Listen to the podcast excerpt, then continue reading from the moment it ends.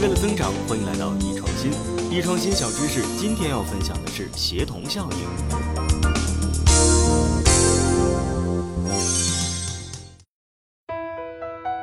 协同效应呢，原本为一种物理化学现象，是指两种或两种以上的分组相加或调配在一起所产生的作用大于各种分组单独应用时作用的总和。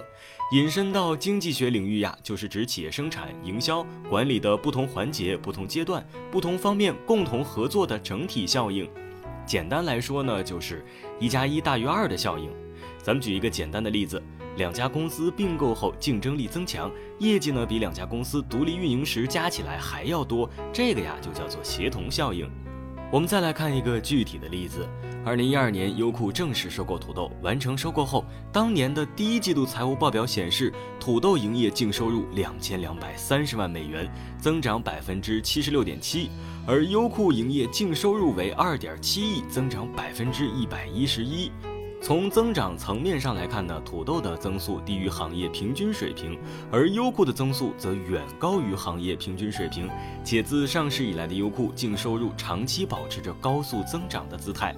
由于优酷总收入的百分之五十五到百分之六十源自不易受经济直接影响的快速消费品，使得优酷的竞争优势更加强劲且可持续。这样双方合并后，土豆的盈利水平效率将有大幅提高，实现了收入、成本、市场等方面的协同效应。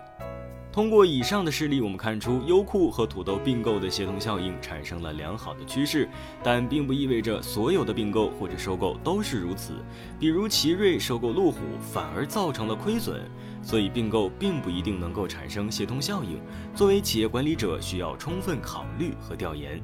需要指出的是，并不是说只有企业并购才会出现协同效应，在很多方面也会出现协同效应，比如产品的组合、部门的合并等，都是有可能产生协同效应的。好了，今天我们就分享到这里，下期见。